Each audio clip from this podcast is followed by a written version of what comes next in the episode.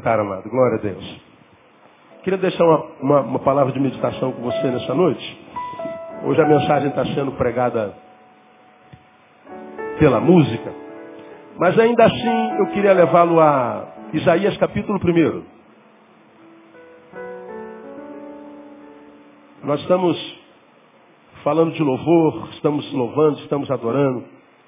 Ah, arcanjo, já é, já é disco de ouro já. Já. Já saiu como disco de ouro, já vendeu. glória a Deus, glória a Deus. Deus abençoe. E entrou nas lojas agora, já saiu com. Já, já chegou a platina, já está quase em platina, não está? Já passou de platina? Falta pouco para platina, né? Ô oh, Jesus, glória a Deus. Paga o almoço pro pastor, pelo menos, miserável. Né? Já pagou, já pagou. Glória a Deus. Então já já já já está pertinho do disco de platina. Louvado seja o nome do Senhor e que cada ouvidozinho que ouvir essas canções possam ser muito abençoados pelo Senhor. Então nós estamos falando de adoração, estamos falando de louvor. Mas eu queria levá-lo a um texto de Isaías, palavra de Deus ao seu povo. Imaginemos Israel numa reunião infinitamente maior do que essa. E uma banda infinitamente melhor do que essa. Com canções mais profundas do que essa. Sendo apresentadas ao Senhor em culto e adoração. E aí a congregação senta e Deus fala. E em resposta à banda, à música, ao nosso louvor, à nossa adoração, ao nosso culto, Deus Abre a sua boca e libera essa palavra. Isaías capítulo 1, versículo 11. De que me serve a minha multidão de vossos sacrifícios? Diz o Senhor. Estou farto dos holocaustos de carneiros, da gordura de animais cevados. Não me agrado do sangue de novilhos, nem de cordeiros, nem de bodes. Quando vindes para comparecer perante mim, quem requereu de vós isto? Que viestes pisar os meus atos? Não continueis a trazer ofertas vãs. O incenso é para mim abominação. As luas novas, os sábados e a convocação de assembleias, não posso suportar a iniquidade e o ajuntamento solene. As vossas luas novas e as vossas festas fixas, a minha alma as aborrece. Já me são pesadas. Estou cansado de as sofrer. Até aí. Imagina Estamos adorando na maior unção, na maior alegria, celebrando o fato de estarmos no, no CD de platina. E a gente senta, agora Deus vai falar, e Deus diz assim, serve esse culto de vocês. De que me servem essas canções, arcanjo? Para que essa porcaria de CD? Para que oferta? Não continueis a trazer oferta. Eu não quero mais oferta de vocês. Porque quando ele diz aqui no versículo 11, ah, não, de que me serve a mim a multidão de vossos sacrifícios? Estou farto dos holocaustos de carneiros, da gordura de animais, não me agrado de novilhos, nem de cordeiro, nem de bode. Ele está falando da liturgia, porque a liturgia de Israel era com sacrifícios de animais naquela época. Mas se fosse hoje, eu diria que me adianta tanta guitarra bonita, cara. O que, que me adianta tanto suor do baterista? Uma, uma bateria que parece um quarto, parece um, um disco voador. O que, que me adianta canções lindas como essa? O que, que me adianta vocês reunidos aqui, essa, essa reunião solene, esse ajuntamento, a igreja cheia ou vazia? Isso para mim não vale mais nada. Estão reunidos aqui, quem requereu de vocês esse negócio? O que, é que fez com que vocês deixassem Flamengo e Fluminense para vir aqui me adorar? Se tivessem lá ou cá, para mim é a mesma coisa. Não suporto mais o ajuntamento de vocês. O que Deus está fazendo aqui é acabando com o culto, irmão. Quebrou tudo. Imagina, Ricardo. A gente está aqui crente que está abafando, vem Deus quebra tudo. Acabou o culto, todo mundo embora, apaga a luz, desliga tudo, vambora. Imagina. E a gente saindo com o rabinho entre as pernas, desesperado, porque Deus está com raiva do nosso culto. Mas, Senhor, a gente vendeu 200 mil CD. E que 200 mil CD? Me interessa esse negócio, rapaz. Quero saber de CD, mas preciso de CD para ser adorado? Preciso de trazer na arca. Que arca que eles trazem? Da onde saiu essa arca que eles trazem? Quero saber dessa palhaçada, isso me interessa. Mas, Senhor, eu botei a minha melhor roupa e tua roupa. Para mim você está pelado o tempo inteiro, rapaz. Eu olho para dentro. Mas, Senhor, essa guitarra eu trouxe da nossa excursão em Boston. Quem é que Boston? Boston. Boston e Santa Cruz da Serra, mesma porcaria para mim. Você imagina um negócio desse, cara? Deus quebrando tudo. É exatamente o que Deus faz aqui. Deus está dizendo assim, ó, eu rejeito a vossa adoração. Eu rejeito o vosso louvor. E ele diz mais, eu não suporto esse ajuntamento de vocês. Eu não posso suportar a iniquidade do ajuntamento solene. O ajuntamento de vocês me aborrece. Deus rejeita o louvor do seu povo. Isaías, para mim, é um dos, dos livros mais profundos da Bíblia Sagrada. É um livro profético messiânico, você sabe disso. É o profeta que mais fala a respeito do Messias. E esse capítulo, Deus está falando sobre adoração de relacionamento, como eu acabei de citar lá em Malaquias capítulo 3. Porque o nosso Deus não é, como nós, um Deus litúrgico. Deus não é um Deus que está preso a um templo, a sua palavra diz que Deus não habita em templos feitos por mãos de homens, nem é servido por mãos humanas. Deus está dizendo que não precisa de ajuntamento, de, de CD, Deus não precisa de televisão, Deus não precisa de banda. Deus não é um Deus litúrgico, Deus é um Deus de relacionamento. Deus é mais humano do que a maioria dos humanos que nós conheçamos. É um Deus que tem sentimento. Mas é um Deus de verdade. Um Deus que não se deixa enganar como nós nos deixamos enganar. Imaginando que todo ajuntamento Deus está presente só porque a gente canta uma musiquinha para o nome dele. Achando que todo ajuntamento é culto ao Senhor só porque a gente chama de culto e está dentro de um prédio que, cuja fronte tem uma placa escrito igreja. Não, Deus estava no meio de Israel. Israel estava adorando o seu nome e Deus quebra tudo. Quando é que Deus rejeita a adoração do seu povo? Eu queria compartilhar com você nessa noite, bem rapidamente. Primeiro, quando é que Deus rejeita a adoração do seu povo? Quando ele sabe, primeiro, que a adoração parte de um povo que se chama pelo seu nome, mas que em essência ele sabe que, embora tenha o seu nome, não o conhece. Deus rejeita a adoração de um homem, de uma mulher, de um povo que não o conhece em essência. Deus não aceita louvor de estranho. Deus não recebe louvor de estranho. Isso é muito claro na Bíblia Sagrada. Está no texto aí, pastor? Tá. Volta um pouquinho mesmo no capítulo 1, nós começamos a ler no versículo 11. Veja o versículo 3, o que, que Deus fala aí. Antes dele acabar com o culto, olha o que, que ele diz no versículo 3. Olha, olha o lamento de Deus. O boi conhece o seu possuidor. E o jumento conhece a manjedoura do seu dono. Mas Israel não tem o que ler para mim? Conhecimento. O meu povo não entende. Olha, olha a comparação de Deus. Deus, agora é hora de você falar. Aí ele traz um boi, coloca aqui, Isaac. Coloca uma vaquinha aqui. Pega um jumento, coloca do lado. E pega um representante de Israel, bota do lado.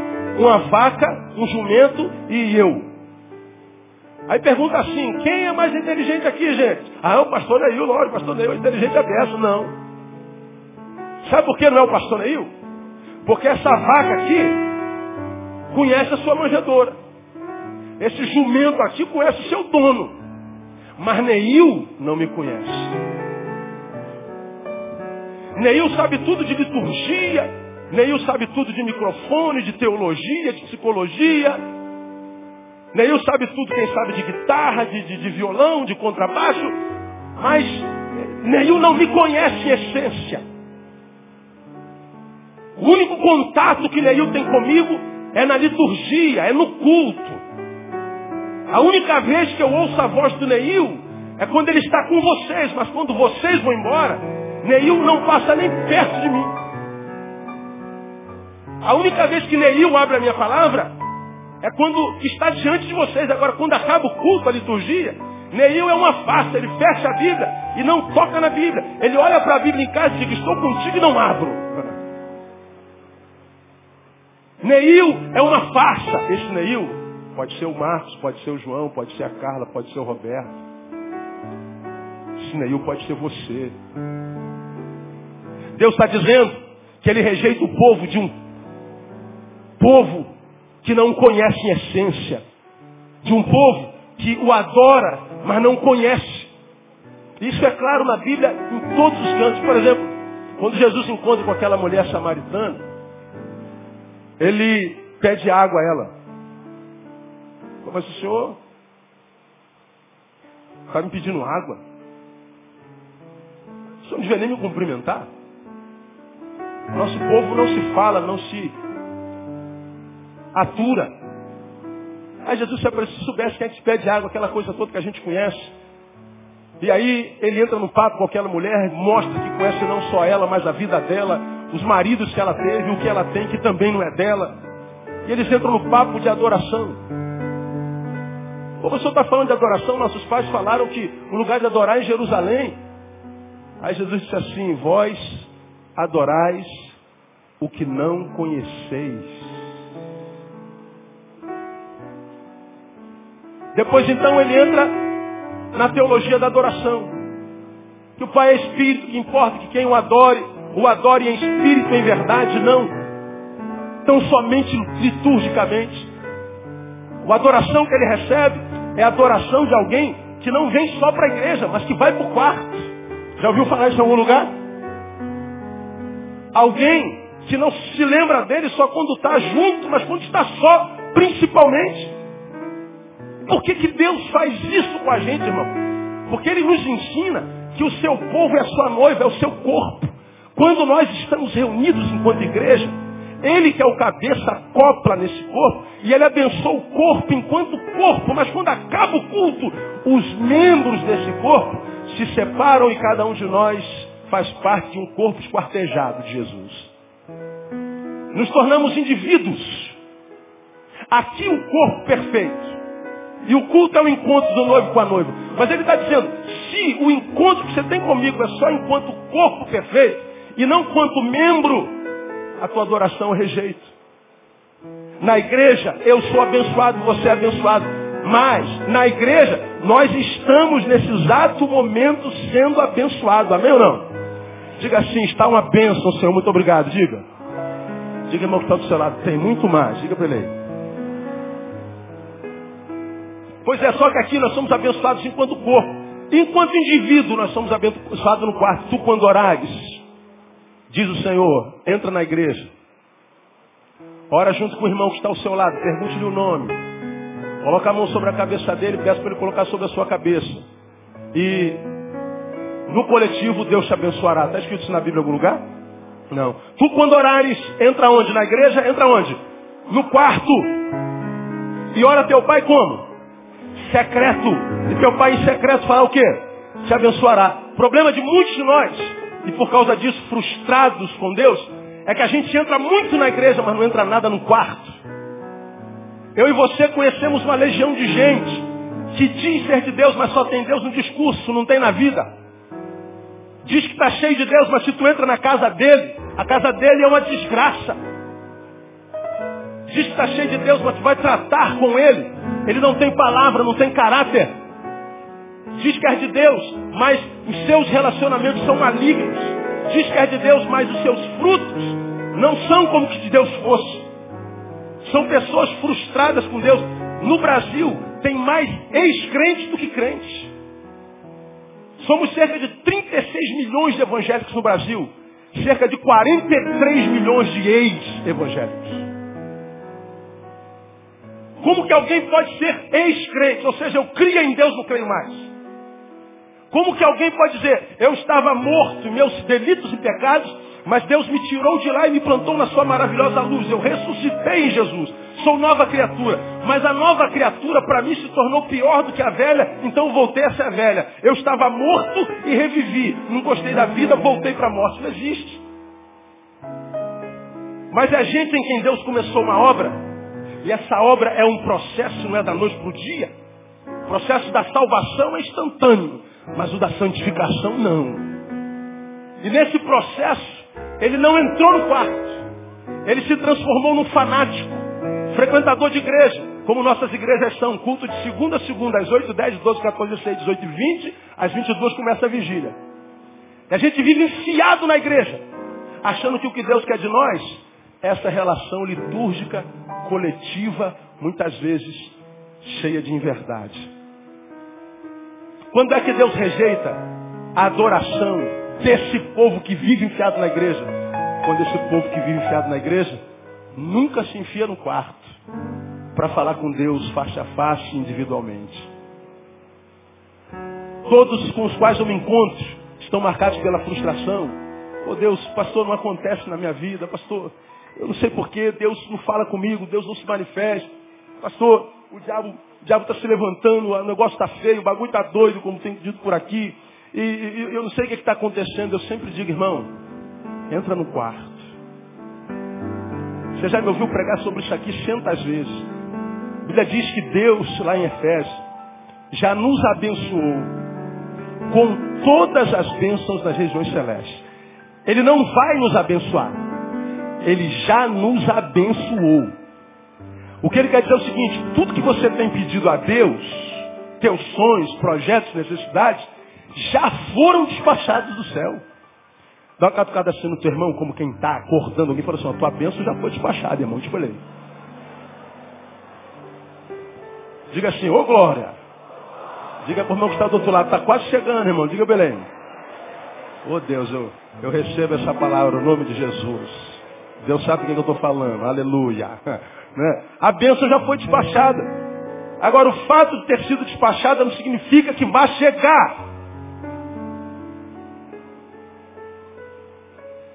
Melhor, vai chegar, mas não significa que você vai conseguir tomar posse.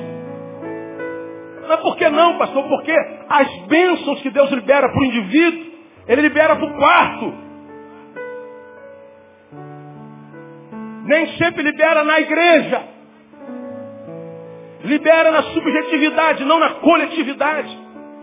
Libera não no culto à fantasia, mas no culto individual, onde nem fantasia precisa ser posta lá.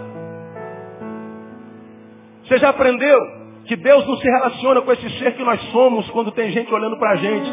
Deus se relaciona com aquele ser que a gente é quando tem ninguém olhando para nós.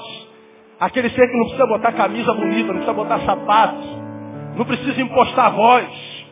Não precisa sacralizar a coisa, não precisa impressionar ninguém. É aquele ser que você é no quarto. E porque não tem ninguém no quarto te vigiando, você não precisa fantasiar nada.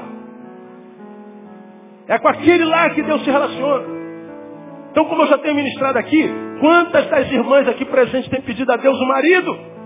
E teu marido já está dentro do quarto há muito tempo, só que você não acha de jeito nenhum. Não ora lá. Se você for orar no quarto, você vai ver que o marido aparece, já está lá no quarto. Pastor, eu estou orando por aprovação no concurso público, já está lá o papel com o teu nome de oficial, já está dentro do teu quarto. Mas você não entra no quarto, você está pedindo a salvação do teu marido. Teu marido já está salvo de terno e gravata dentro do quarto. Está pedindo a salvação, tua, tua mulher já está salva de coque tudo dentro do quarto, já de joelho. Tua mulher está falando em língua lá, babando, caída no Espírito Santo mas você só entra no quarto para dormir. Teu quarto não tem um altar de Deus. Teu quarto não é lugar de adoração. Você é um ser litúrgico, coletivo, um ser de bando. E Deus está dizendo, se você não me conhecer na intimidade, eu rejeito a tua adoração. Não ouço o teu clamor, não recebo o teu louvor. Talvez esse é primeiro tópico já revele para alguns de vocês por que, que vocês adoram tanto, mas não acontece nada na sua vida.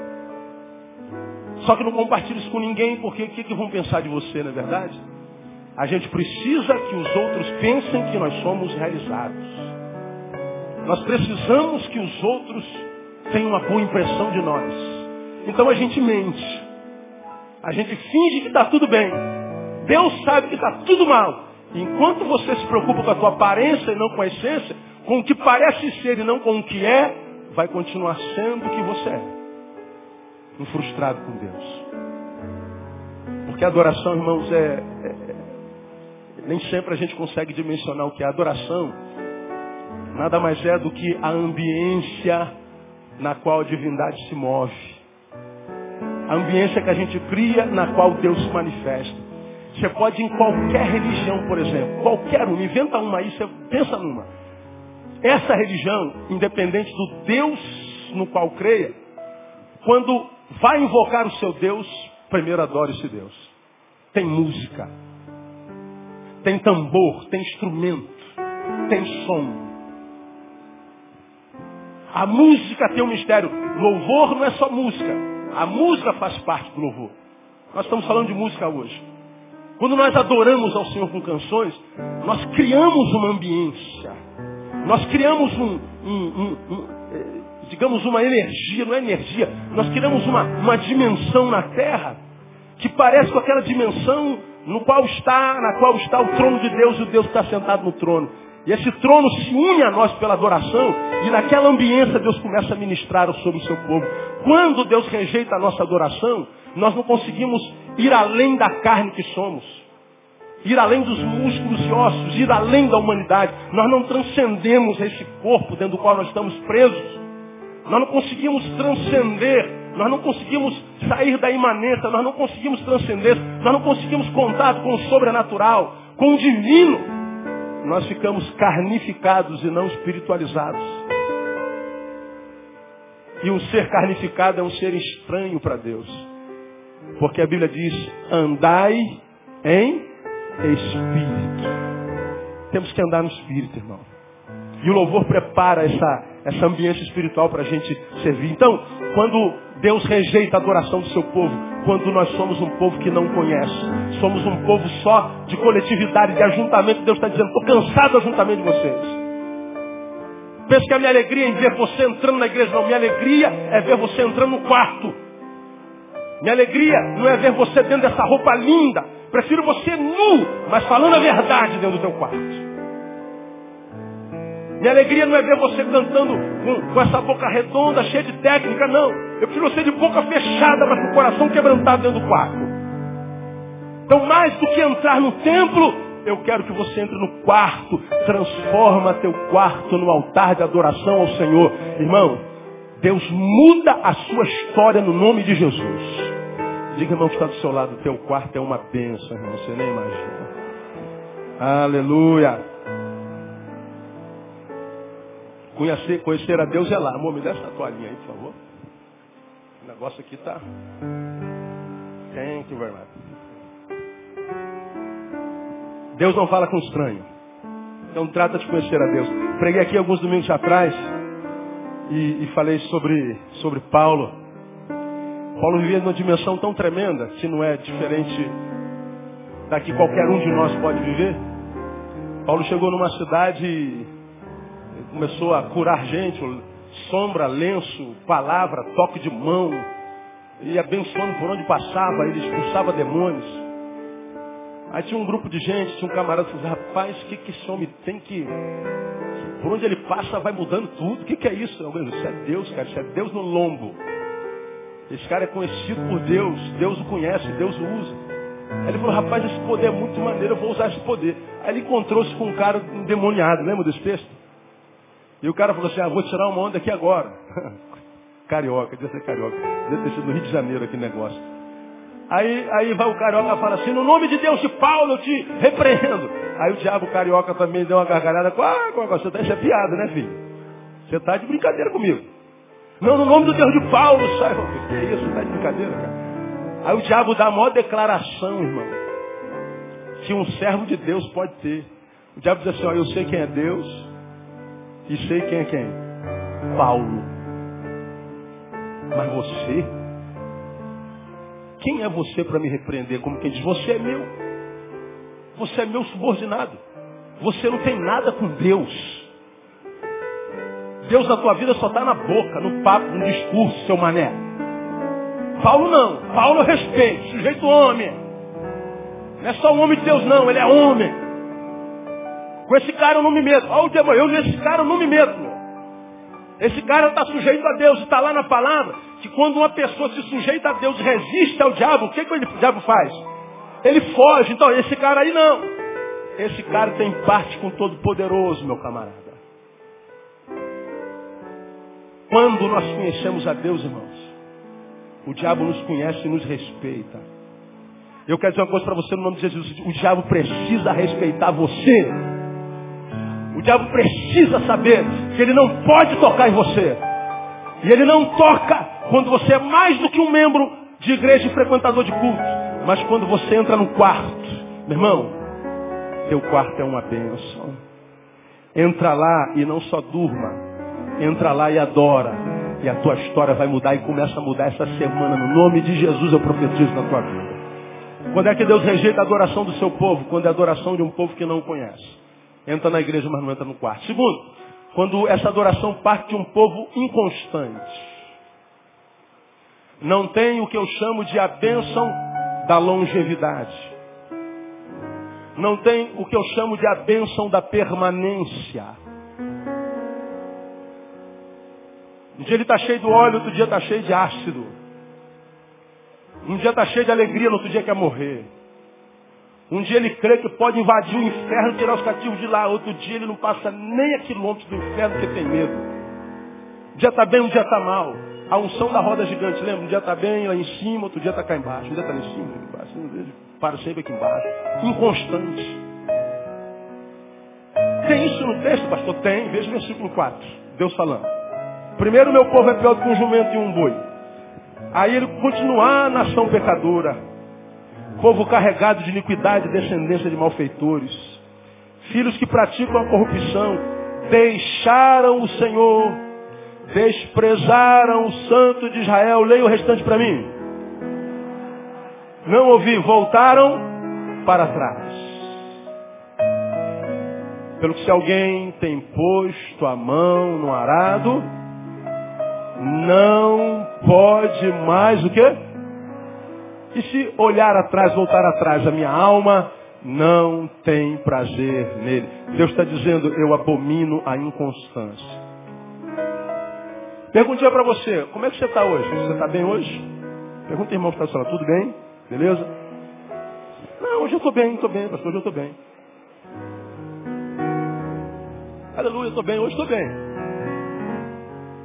Então hoje eu estou adorando. Vamos adorar, ainda mais trazendo a arca, eu vou adorar. E quando você está mal, o que você faz? Adora também? Não, não, pastor. Quando, eu estou mal, o xingo é um palavrão logo. Nem aparece perto de mim que eu mando mesmo. Que está, da sua boca sai mais do que um tipo de fruto.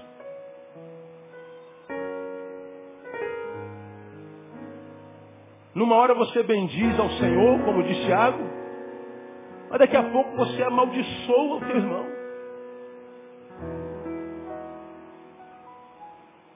A tua adoração depende das circunstâncias. Preguei há bem pouco tempo atrás numa igreja dessa do Brasil, não lembro onde, estava falando sobre isso. A gente se transformou numa geração que precisa que tudo dê certo para adorar. A gente precisa que as coisas aconteçam para adorar. Não pode dar errado. Porque se der errado, eu me transformo, como eu preguei, me deformo da qualidade de adorador para murmurador. E pior de tudo isso é que o diabo sabe. O diabo sabe que eu sou assim, que você é assim, que nós somos assim. Diabo conhece a Paulo, mas me conhece também, conhece você. Sabe que tipo de crente nós somos. Ele fala assim, tá vendo aquela serva ali? É aquela de rosa ali, de cabelinho é, amarelinho? Pois é, o... fala o nome de um bicho dele lá. Ah, pega aquele homem que está na frente dela, faz ele no banheiro. Aí daqui a pouco o cara que está na frente dela vai no banheiro na hora do culto.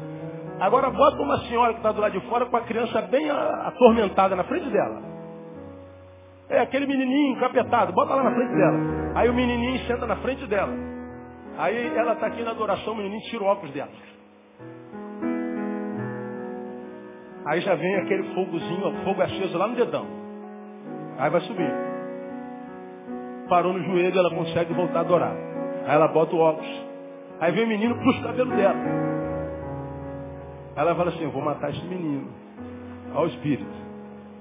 O fogo vai subindo. Só que esse fogo já é fogo estranho. Não é o fogo do espírito. Aí o moleque desce do colo da mãe. Aí vai na canela dela, dá um bico. Pum! Aí ela estava tava adorando. Faz descer o nado, filho da perdição. Cadê o nardo, cara? O nardo sumiu, acabou. Vazou lá, quebrou o jarro.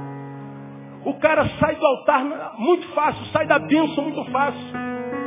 Agora, quem foi que botou a mulher com a criança na frente dela foi o diabo. Só que a gente nunca vai imaginar que foi o diabo que botou. Ora, se eu sou um crente, e o diabo sabe disso, que se alguma coisa der errado eu murmuro, se alguma coisa der errado eu desço do altar, se alguma coisa não der certo eu mudo, ele vai fazer com que não dê certo a vida inteira. Porque ele sabe que a tua adoração é rejeitada pelo Senhor. Ele já descobriu porque você deu de mão beijada a tua fraqueza para ele. Faz com que não dê certo, Satanás. Que eu blasfemo e não vai dar certo a vida inteira. Aí alguns de vocês estão aqui, pô, pastor, quanto mais eu rezo, mais assombração me aparece. Pastor, parece que eu nasci debaixo de um urucubaca, não é possível, nada dá certo, pastor. Não é possível, me mira e me erra, desgraça. Me mira e me erra. Mas não, o cara me mira, me acerta. Você acha que tem uma nuvem negra, porque tudo que você faz dá errado. Por que será, hein? Porque você é pior do que esse irmão que está sentado do teu lado? Porque Deus te ama menos do que esse irmão que está sentado do teu lado? Não. Você já aprendeu aqui que Deus não tem filhos prediletos. Glória a Deus por isso, irmão. Deus ama a todos igual. Mas por que que alguns vão, rompem, dão certo e Deus abençoa e o outro parece que tem urucubaca mesmo? Como eu já disse, um parece ter unção de Midas, rei da, o deus da mitologia que onde botava a mão virava ouro. O outro tem unção de Medusa, deus da mitologia que para quem olhava para ela virava pedra. Por causa da postura. Postura. Deus rejeita a adoração de um povo que está sempre retroagindo, voltando atrás. Um povo que quando tudo vai bem ele adora, mas se deu errado ele volta atrás. Ele é uma, uma, uma folha ao vento. Ele é refém das circunstâncias. Agora quando você amadurecer, transcender e descobrir que a adoração não tem a ver com circunstância, ela é transcircunstancial, ela é supracircunstancial. Quando você adorar a Deus, não porque, pelo que Ele faz, mas pelo que Ele é, você vai ver que as, as energias, as tuas circunstâncias, a tua geografia começam a ser mudada, porque Satanás começa a se retirar daquela geografia. Preguei dois domingos atrás, você vem andando de chinela havaiana, e está caminhando, todo feliz da vida, adorando ao Senhor. Aí tem uma pedrinha no caminho, você bate com a quina do dedinho. Tum! Aí, Isaac. Aí você fala assim, glória a Deus. Tu imagina, vamos imaginar que o diabo botou aquela pedrinha lá. Aí, lá vem ela, está adorando, o diabo está aqui olhando. Oi, ô, demonada, olha só, vai vir um, vai vir um louvor para nós aí. Não, não, não é você não. Você só tem a cara, aparece só. Olha lá, tu tá vindo em Vitória, aí a pedra no caminho, tu dá uma topada, o diabo diz assim, abre a boca, Neil. Vamos lá, diga aquele palavrão. Aí você diz assim, glória a Deus. Tu confunde Satanás. Satanás não entende esse negócio. Você fala assim, pô, se eu não tivesse posto a pedra, ele ia continuar andando normalmente, mas pelo menos um glória a Deus ele não dava. Mas vamos ver se ele é fiel. Bota outra pedra, agora bota um buraco. Aí botou um buraco, tum, tu cai, rala a tua cara todinha, agora ele vai blasfemar. Louvado seja o nome do Senhor, aleluia. Todas as coisas contribuem para o bem daqueles que amam a Deus. Eu ralei a cara, mas Deus tem um propósito nesse negócio. Eu falei, pô, não é possível, cara. Que raio de crente é esse? Não. Bota mais uma. E tu vai, quebra a perna. Aleluia. Tem uma perna para quebrar. Tem gente que é paraplégico. Louvado seja o nome do Senhor. Imagina, o que, que Satanás faz? Quanto mais eu boto provação na vida desse miserável, mais ele adora. Larga esse cara de lado aí, vamos perturbar quem a gente sabe que vai, vai blasfemar. O diabo está fugindo de você no nome de Jesus. Por causa da tua adoração. Agora não. O cara te chama de, você está fortinha, irmã. Pronto. Aí, aí tu começa a vomitar. Fortinha tá tua mãe. Você está você tá mais gorda do que eu. Sua jararaca, vagabunda, sem vergonha. Que isso, irmão? Que está amarrado em nome de Jesus. Só. Amarrado. só porque chamou de fortinha. Como eu falei aqui brincando outro dia, eu tô, eu tô gordinha, tô, mas amanhã eu posso emagrecer e você que é feia.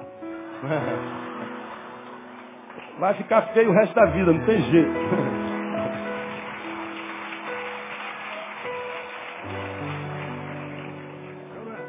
Pessoal gordinho aí, é não é? é verdade, então. É. Aleluia. Glória a Deus. Irmão, a gente tem que sair dessa inconstância. Nós temos que definir quem nós somos. E a Bíblia diz que nós somos constituídos por Deus adoradores, amém, amados? O que, é que um adorador faz, irmão? Não ouvi, o que, é que um adorador faz? Então adore, irmão. O Senhor o deu. Bendito seja o nome do Senhor. O Senhor o tomou. Bendito seja o nome do Senhor. Fui aprovado, bendito seja o nome do Senhor. Fui reprovado, bendito seja o nome do Senhor. Eu vivo para adorar o Senhor. É assim que o Senhor quer que nós sejamos. E quem adora ao Senhor em sujeição, simplesmente está sendo o que é. Ele está assumindo a sua identidade. E quando nós somos o que somos, Deus nos honra no que somos nele. Agora, quando eu sou um adorador e estou na qualidade de murmurador, eu sou um ser deformado, despersonalizado. Eu não sou. Como Deus poderia abençoar algo que não é? Um adorador que não adora é um adorador que não é adorador. Um adorador que não é adorador é um não ser. O que, que é então? Qualquer coisa, menos o que é. E quem é qualquer coisa menos o que é, é coisa nenhuma, independente da coisa que seja. Deu para entender? Então nós só temos uma saída, ser o que nós somos. O que, é que nós somos mesmos? Adorador. Dá uma sacudida, irmão, que está Então adore, irmão. Diga para ele aí.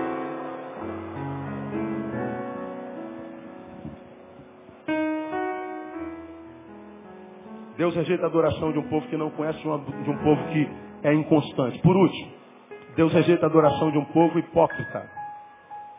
Parece ser o que não é. O versículo 5. O boi conhece, o jumento conhece, a gente não. Estamos em pecado, retroagimos. E a consequência disso está aí, ó. 5. Por que serias ainda castigados que persistis na rebeldia. Aí ele começa definindo. Toda cabeça está o quê? Enferma. E todo o coração? Fraco. Diga, cabeça enferma. Coração fraco. Olha os seis. Desde a planta do pé até a cabeça não há nele coisa sã. Só há feridas, contusões, chagas vivas. Não foram espremidas, nem atadas, nem amolecidas com óleo. Vosso país está assolado, as vossas cidades abrasadas pelo fogo. A vossa terra, os estranhos a devoram em vossa presença. Está devastada como por uma pilhagem de estrangeiros. A filha de Sião é deixada como uma cabana na vinha, como a choupana no pepinal, como cidade sitiada. Deus está dizendo assim, vocês se deformaram, tudo em vocês se deformou. Cabeça enferma, coração doente. Cabeça, razão. Vocês perderam a razão. Coração fraco. A emoção de vocês virou bagaço. Agora diga que isso não é uma realidade, irmão. No hoje. Acabei de falar, apresentei aqui a Manuela. Miserável da mulher pega uma faca por inveja, tenta arrancar o braço de uma criança de três meses. Ela não conseguiu arrancar o braço, arrancou a mão. Uma pessoa dessa está com a razão normal? A outra, mãe de uma criança de 5 anos, mata a menina de 6 enforcada. Está normal? O que a gente vê na televisão, essa loucura que a gente vive, está normal? A igreja evangélica brasileira está normal?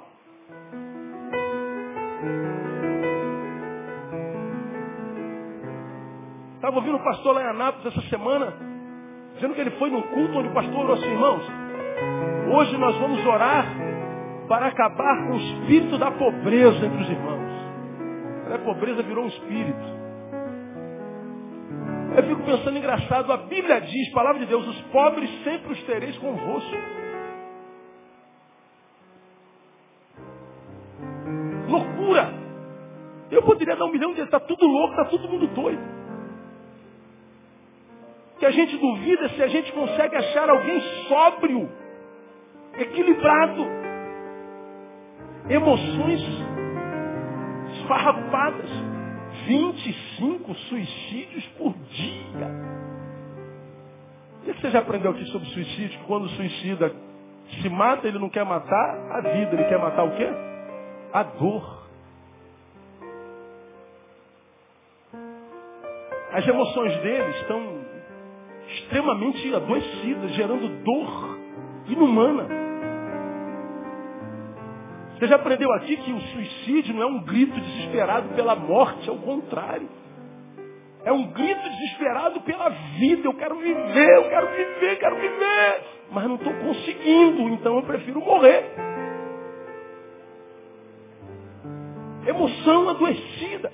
É o que a gente vive hoje. Por que, que isso acontece no meio do povo de Deus? Por causa da nossa vida dúbia por causa da nossa hipocrisia. A cabeça estava fraca, o coração enfermo, mas ainda assim executava os atos litúrgicos.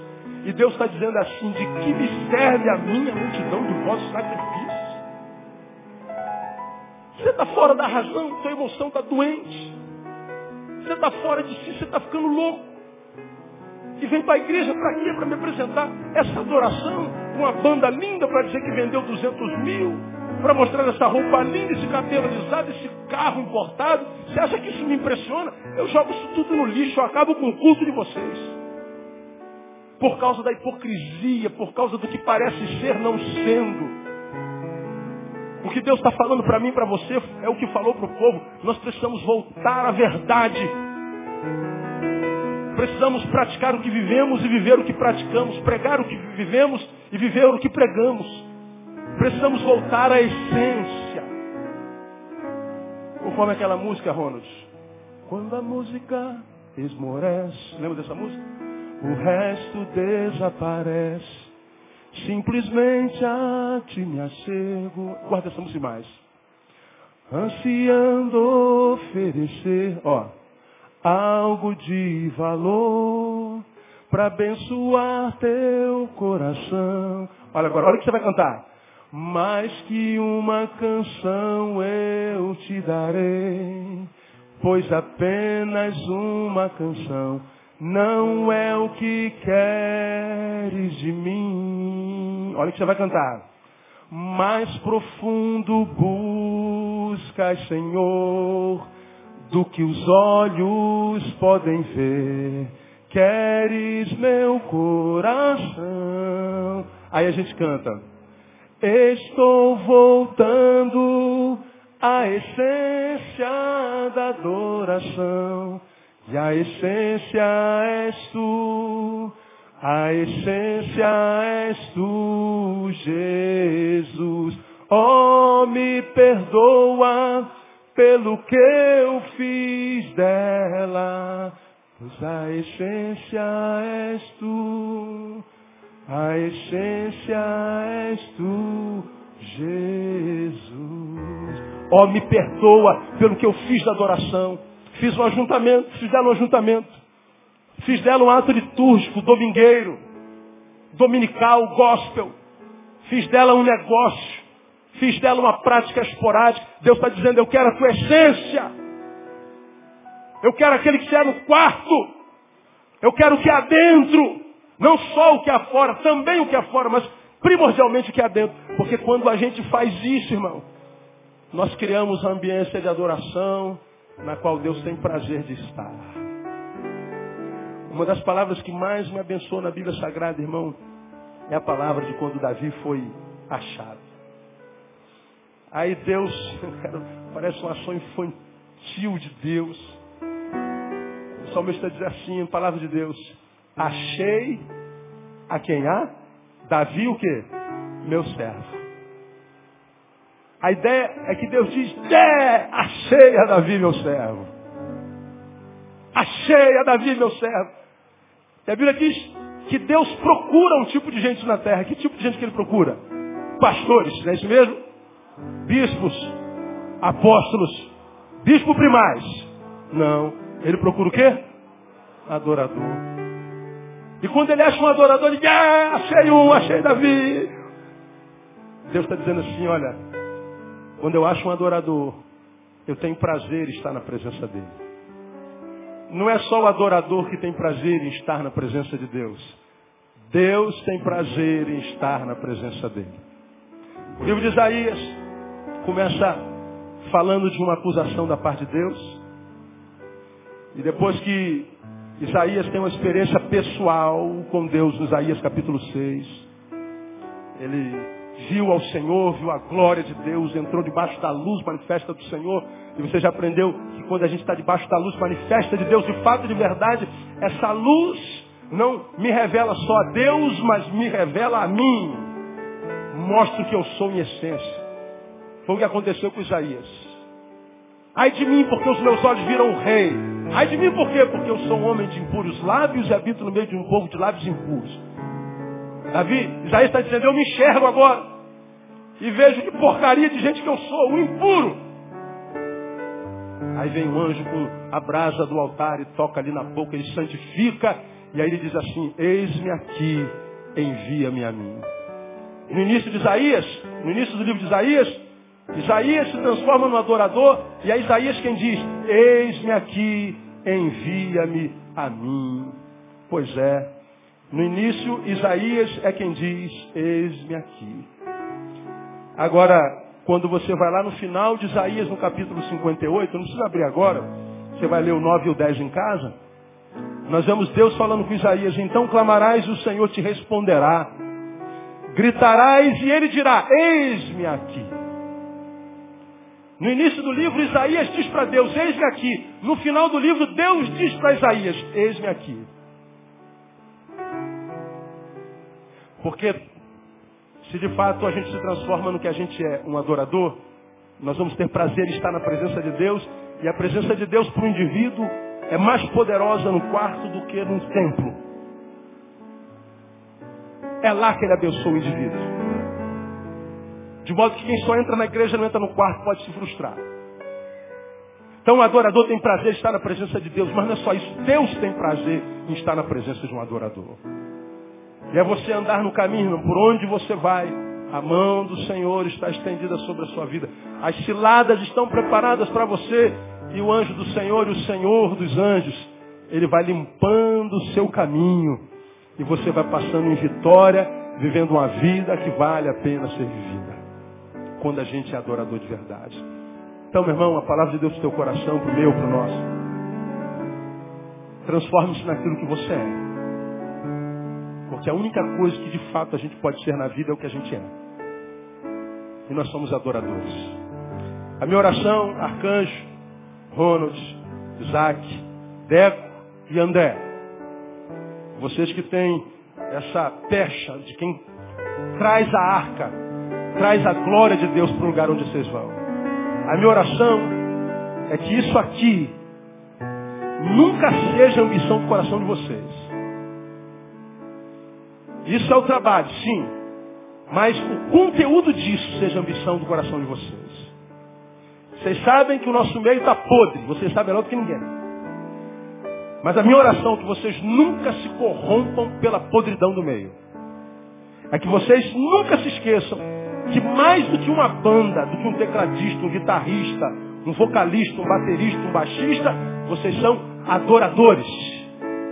E um adorador é aquele que Ajuda a criar a ambiência na qual Deus se sente em casa. Trazer a glória de Deus para o povo e levar ao povo a glória de Deus. E que a glória de Deus, irmãos, nos acompanhe todos os dias da nossa vida. Que a glória de Deus enche o teu quarto. Eu quero profetizar que essa semana vocês vão ter profundas experiências com a glória de Deus no quarto de vocês. O lugar onde vocês amam o seu amado, a sua amada. O lugar onde vocês descansam o seu corpo. O lugar onde vocês choram os seus traumas e as suas dores. Será também agora o lugar da manifestação da glória de Deus. E bênçãos retidas há tanto tempo vão começar a ser liberadas nessa semana para a glória de Deus e para a tua qualidade de vida. Quem recebe essa palavra, aplaude ele bem forte. Vamos louvar. com o grupo um pouquinho mais. Louvado seja o nome do Senhor.